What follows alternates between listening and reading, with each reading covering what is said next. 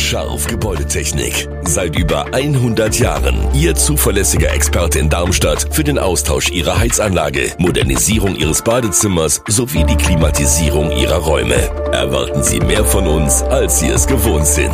Scharf Gebäudetechnik.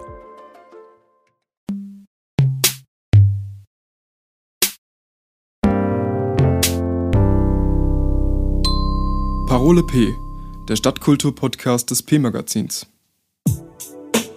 Liebe HeinerInnen, willkommen zur zehnten Folge von Parole P.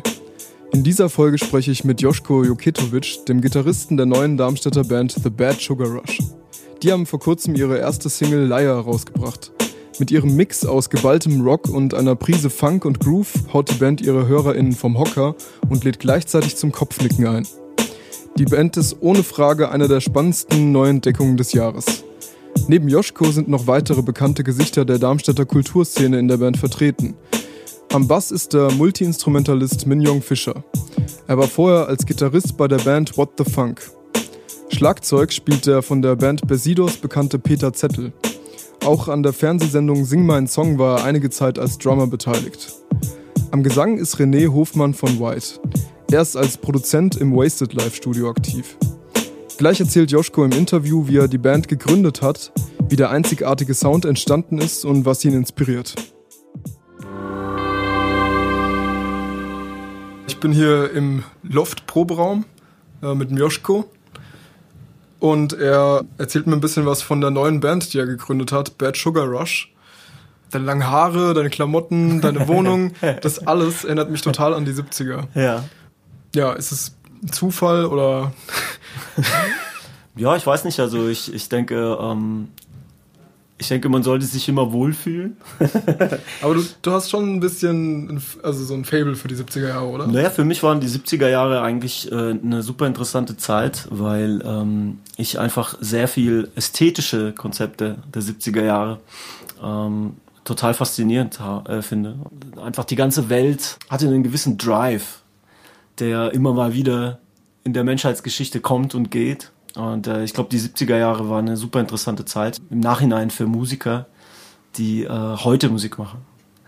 Weil ich denke, vieles, was in den 70er Jahren quasi neu war, ist heute schon so eingebettet in äh, Kunst und Kultur, dass es einem gar nicht mehr auffällt, eigentlich. Wie viel Dinge, die man tagtäglich hört, sieht und äh, tut, aus dieser progressiven Kultur der 70er Jahre kommt. Wann hast du angefangen, die Songs für das neue Projekt zu schreiben? Um, ähm, also in was für einer Lebensphase warst du da? Oh, das ist so ein Sammelsurium von ganz, ganz vielen äh, Ideen und Schnipseln, die sich so über die Jahre angesammelt haben und irgendwie immer im Kopf geblieben sind und nie weggegangen sind. Und dann hast du es jetzt in eine finale Form gebracht und gedacht, das muss jetzt mal vollendet werden. Naja, das hat eigentlich alles angefangen, als ich den äh, Peter Zettel irgendwann gefragt habe, äh, ob er nicht Lust hat, mal äh, laute Rockmusik wieder zu machen. Also der Peter Zettel ist ein Schlagzeuger, der sehr viel äh, Chamäleonartig spielt, aber eigentlich immer mit Stahl im Sound. Also der hat immer eine sehr kräftige Art, Schlagzeug zu spielen. Und da hast du gedacht, das ist genau der Richtige für dieses Projekt? Naja, ich habe mir in erster Linie gedacht, äh, ich will mit dem Peter abhängen, weil er einfach ein toller Mensch ist und ein guter Freund. Und ähm, wenn man nebenbei äh, probieren kann, ob man nicht zusammen Musik machen kann, warum nicht? Ja, das war so die Idee. Ja, wie ist dann diese finale Formation der Band zustande gekommen? Ah, das war eigentlich so ein relativ langer Prozess. Also der Peter und ich haben uns dann irgendwann regelmäßig getroffen. Ich habe dann irgendwie angefangen, wieder verzerrt und laut Gitarre spielen zu wollen. Und ähm, er hat sich ein, damals ein neues Schlagzeug gekauft und er hatte dann auf einmal auch Lust, einfach viel zu spielen, irgendwie im Proberaum. Und ich glaube, das war so ein bisschen der zündende Funke, dass er sich dieses Schlagzeug besorgt hat und äh, total inspiriert war von diesem Schlagzeug. Und äh, ich quasi zum ersten Mal eigentlich eine, eine Stratocaster gefunden habe, auf die ich Lust habe und ich seitdem eigentlich auch jeden Tag in der Hand habe. Und dann war das eigentlich so die erste Inspiration tatsächlich, ja. Also einfach neue Instrumente, neues Spielzeug quasi. Und ähm, dann äh, habe ich dem Peter ein paar Sachen gezeigt und äh, mir ein paar Sachen und dann sind irgendwann daraus grobe Strukturen und, und Grooves und Riffs und Ähm, Arrangements kann man es vielleicht noch nicht nennen in, dem, in, der, in der Phase, aber es sind auf jeden Fall Sachen entstanden, dass man mal jemanden einladen kann, äh, der mit dem Bass vorbeikommt oder sonst was und einfach mitspielt. Und äh, man merkt dann eigentlich immer sehr schnell, ob es äh, funktioniert oder nicht. Das heißt, die Songs standen schon instrumental, bevor dann der Gesang dazu kam.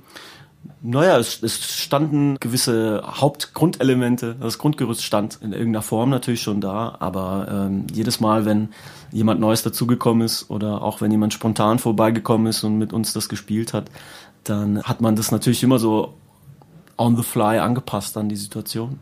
Also man muss halt auch wissen, dass sowohl der Peter als auch ich äh, und eigentlich alle, mit denen ich gerne Musik mache, so ein bisschen die Lust und die, ähm, die Freude daran haben, Dinge quasi aus dem Moment heraus auszuprobieren, die man einen Tag später äh, überhaupt nicht mehr machen würde.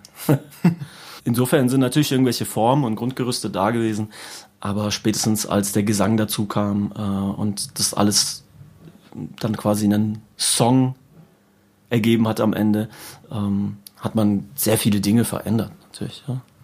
Ja, lass uns mal über den Sound sprechen. Ja. Was, was habt ihr denn da für Einflüsse? Ich meine, du selbst bist ja auch Tontechniker. Ich nehme an, du hast es auch ähm, wahrscheinlich alles selber gemixt, was mhm. wir dann zu hören kriegen. Was hast du dir dabei gedacht? In erster Linie gar nicht so viel. Also ich glaube, ähm, ich bin als Teenager mit Rockmusik kultiviert aufgewachsen und äh, ich habe das sehr lange ähm, so ein bisschen an die Seite geschoben Ne? Also auch als einfach als Gitarrist, als Musiker selbst. Und äh, das ist dann so ein bisschen das Phänomen, so die Sachen, die man mit 15 gerne gehört und gespielt hätte, aber ja, eben vielleicht noch die nicht die nötige Reife dazu hatte, das zu tun. Ähm, und jetzt dann 20 oder 15 Jahre später äh, man auf einmal die Fähigkeit hat, das so zu spielen, wie man es gerne gemacht hätte mit 15 und äh, ich glaube, das war so der Auslöser, dass das halt wirklich ähm, ein Sound ist oder eine Band, die sehr äh, physikalisch ist, also sehr laut ist, dass man Energie in den Raum gibt, die man jetzt nicht aus einer Akustikgitarre und aus einer Cajon rauskriegt, sondern dass man äh, quasi so ein riesiges, haariges Ungeheuer zusammen kreiert, was äh, sehr einheitlich ist. Und ich glaube, äh, der Sound ergibt sich dann mehr oder weniger daraus, dass man so seinen, seinen Platz findet mit seinem Instrument. Was hast du denn mit 15 so gehört? Was war denn, was waren denn deine Alltime Favorites damals? Also mit 15 oder als Teenager bin ich wie viele äh, in meinem Alter kultiviert halt mit amerikanischer äh, Grunge und 90er Jahre Musik. Also und es schlägt sich da auch in der Musik ein bisschen nieder. Bestimmt, ja. Also ich denke, ähm, dieses ganze Schrammelrockzeug der 90er, das hat äh, mich zumindest sehr geprägt, weil es immer sehr eingängige Musik war die aber ähm, eine sehr, sehr eigene Attitude hatte und sehr heavy war von der Art und Weise, wie sie performt wird auch und wie sie halt eben auch klingt. Ja. Und ich glaube, das, ähm, das begleitet mich eigentlich seitdem immer, egal was ich spiele und tue. Also egal, ob das äh, in irgendeinem musikalischen Kontext ist, der überhaupt nicht eigentlich Rockmusik ist. Ähm, neige ich dann am Ende doch immer dazu, ähm, Sachen mit Attitude spielen zu wollen. Ich habe so das Gefühl, dass in der Musik aber noch was anderes steckt. Also dass zum einen diese fetzige, geballte Rock-Komponente, die auch so ein bisschen in eine grungige Richtung geht. Aber auf der anderen Seite höre ich da persönlich auch so ein bisschen diese Grooves, die man so vom Funk kennt. Mhm. Was äh, kannst du ein bisschen darüber was erzählen, was da so, wie es da zu diesem Einfluss kommt? Ich glaube, der Einfluss äh, in die Richtung kommt wirklich daher, dass der Fokus für mich persönlich bei Musik und bei, eigentlich bei uns allen immer auf dem Rhythmus lag. Also äh, ich liebe Halftime Grooves, ich liebe äh, Kopfnicker-Musik, wie man so schön nennt. Und äh, das reicht von äh, Duke Ellington Swing, was super heavy ist, wenn man genau hinhört, ähm, bis zu Rage Against the Machine und alles dazwischen. Also ähm, ich, ich denke, diese ganzen Halftime Funk Grooves und äh, überhaupt funky Grooves, die ähm, hypnotisch funktionieren im Bandsgefüge, so in the pocket, wie man es nennt, eingeloggt sind in den Groove. Äh, das ist, glaube ich, die große Schwäche, die wir vier auf jeden Fall haben. Wir hören gleich eure erste Single Liar. Mhm. Wie würdest du die beschreiben? Das ist quasi interessanterweise ein Song, der entstanden ist, als wir einfach mit dem René angefangen haben zu proben und den gab es vorher gar nicht. Das war so ein bisschen, äh, glaube ich, sehr kurz bevor der René zur ersten Probe kam, ähm, gab es da die ersten Ideen für. Also witzigerweise haben wir die Sachen, die wir seit Jahren eigentlich schon spielen, äh, hinten angestellt und direkt irgendwie das gemacht, was irgendwie neu und intuitiv war, als dann jemand Neues dazukam, eben der René. Ja. Und äh, dementsprechend ist es für uns genauso neu wie, wie für viele, die es, glaube ich, jetzt zum ersten Mal hören.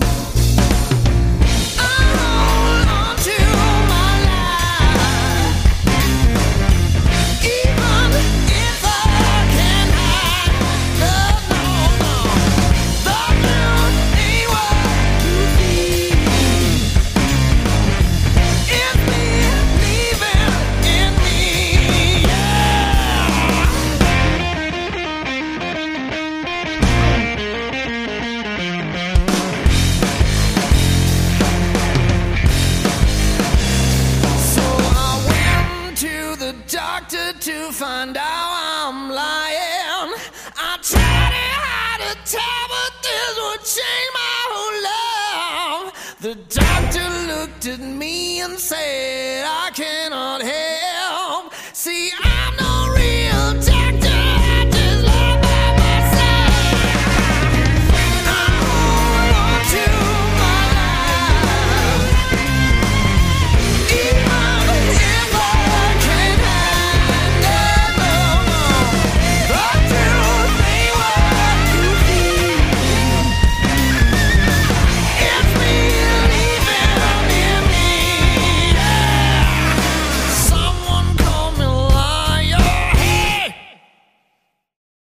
habt jetzt diese 7-Inch mhm. und wie viele macht ihr davon? Es gibt eine, eine, eine, Stückzahl, die an die 1000 Stück grenzt. Davon landen ein Drittel äh, in dem H24 Shop und die werden dann für Geld verkauft. Und aber der, der, der größte Teil ist quasi in Promo gesteckt. Ja. Also ihr werdet das einfach verschenken. Tatsächlich, ja. Wir wollen Schallplatten verschenken. Also, ja, das hört man wirklich nicht alle Tage, dass man wirklich hunderte Schallplatten verschenkt. Und wie läuft das ab? Also wie werden die dann an die Leute verteilt? Ja, es gibt verschiedene Ansätze, wie man das machen kann. Also naheliegend ist natürlich äh, erstmal die ganzen Menschen, die man kennt, die Plattenläden haben, die äh, Labels vielleicht haben, die in irgendeiner Form interessiert oder beim Radio äh, irgendwas machen oder allgemein Interesse daran hätten, das zu hören die natürlich abzugrasen. Aber auf der anderen Seite ist es natürlich auch so, dass man, äh, wenn man, falls man bald wieder reisen darf, einfach mal äh, zehn einpackt und äh, das äh, jemandem gibt, der vielleicht was damit anfangen kann. Also ich würde mich freuen. Woher nimmst du denn so generell Inspiration? Die Momente, die mich inspirieren, äh, sind dann doch meistens Gespräche tatsächlich mit irgendwelchen Menschen. Also wenn ich ein ein interessantes Gespräch hatte und einen schönen Abend irgendwo mit irgendjemandem, dann gehe ich immer nach Hause und der Weg nach Hause sorgt dann meistens dafür, dass man auf irgendeine Idee kommt. Also das ist immer, äh, glaube ich, auch so eine spirituelle Sache. Man kommt, glaube ich, als jemand, der irgendwas erschaffen will oder einen Drang dazu hat oder gerne Dinge in seinem Kopf schafft, also Sachen, die nicht materieller Natur sind, sondern Ideen oder Konzepte oder was auch immer es ist, ich glaube, die entstehen eigentlich nur, indem man irgendwie Futter aus seiner Umgebung kriegt. Also die Momente, bei denen ich am wenigsten äh, auf so Ideen komme, sind auch meistens die, äh, wo ich am wenigsten Interaktion mit anderen Menschen habe. Ja. Also umso mehr ich äh, mit anderen Menschen zu tun habe, umso mehr Input habe ich für Musik oder für sonst was. Ja. Wo würdest du gern nach Corona mit Bad Sugar Rush auftreten? Oh, am liebsten überall. Also ähm, wir sind verständlicherweise sehr durstig nach Konzerten. Also nicht nur mit The Bad Sugar Rush, sondern auch mit allen anderen Projekten und ähm, Dingen, die wir tun. Und äh, wir hoffen natürlich insgeheim, wie wir alle, dass das so schnell wie möglich wieder geht. Und ich bin auch sehr guter Dinge, dass das ähm, quasi völlig großartig wird, wenn es wieder geht. Ich glaube, dass wir quasi unseren Summer of 69 bekommen. also wir alle. Weil dann alle so ausgehungert sind, dass es dann ich glaube schon. So, eine ja. Hippie-Zeit sich entwickelt. Naja, was heißt Hippie-Zeit? Also, das ist überhaupt nicht der Punkt, sondern einfach, dass Menschen, äh, glaube ich, zusammen an einem Ort sind, an dem magische Dinge passieren. Mhm. Und ähm, das war bisher ja gang und gäbe und völlig normal. Und ja. äh, jetzt ist zum ersten Mal in der Geschichte der Menschheit es nicht erlaubt und nicht möglich, ähm, die Dinge zu tun, die den Menschen eigentlich schon seit Anbeginn der Geschichte davon abgehalten haben, äh, am Rad zu drehen. Also auch die Menschen, die äh, nichts mit Musik am Hut haben und auch nur zweimal im Jahr auf ihre Konzerte gehen, die im Stadtfestmilieu sind oder sonst was. Ich meine, selbst diese Menschen merken ja, ähm, dass es fehlt. Und wenn nicht denen selbst, dann deren Nachbarn und sonst was. Also es ist einfach ein Riesendefizit aufzuholen für die Welt danach. Danke fürs Zuhören. Im Mai kommt übrigens die zweite Single der Band raus. Sie trägt den Titel Push Me. Gute und bis zum nächsten Mal.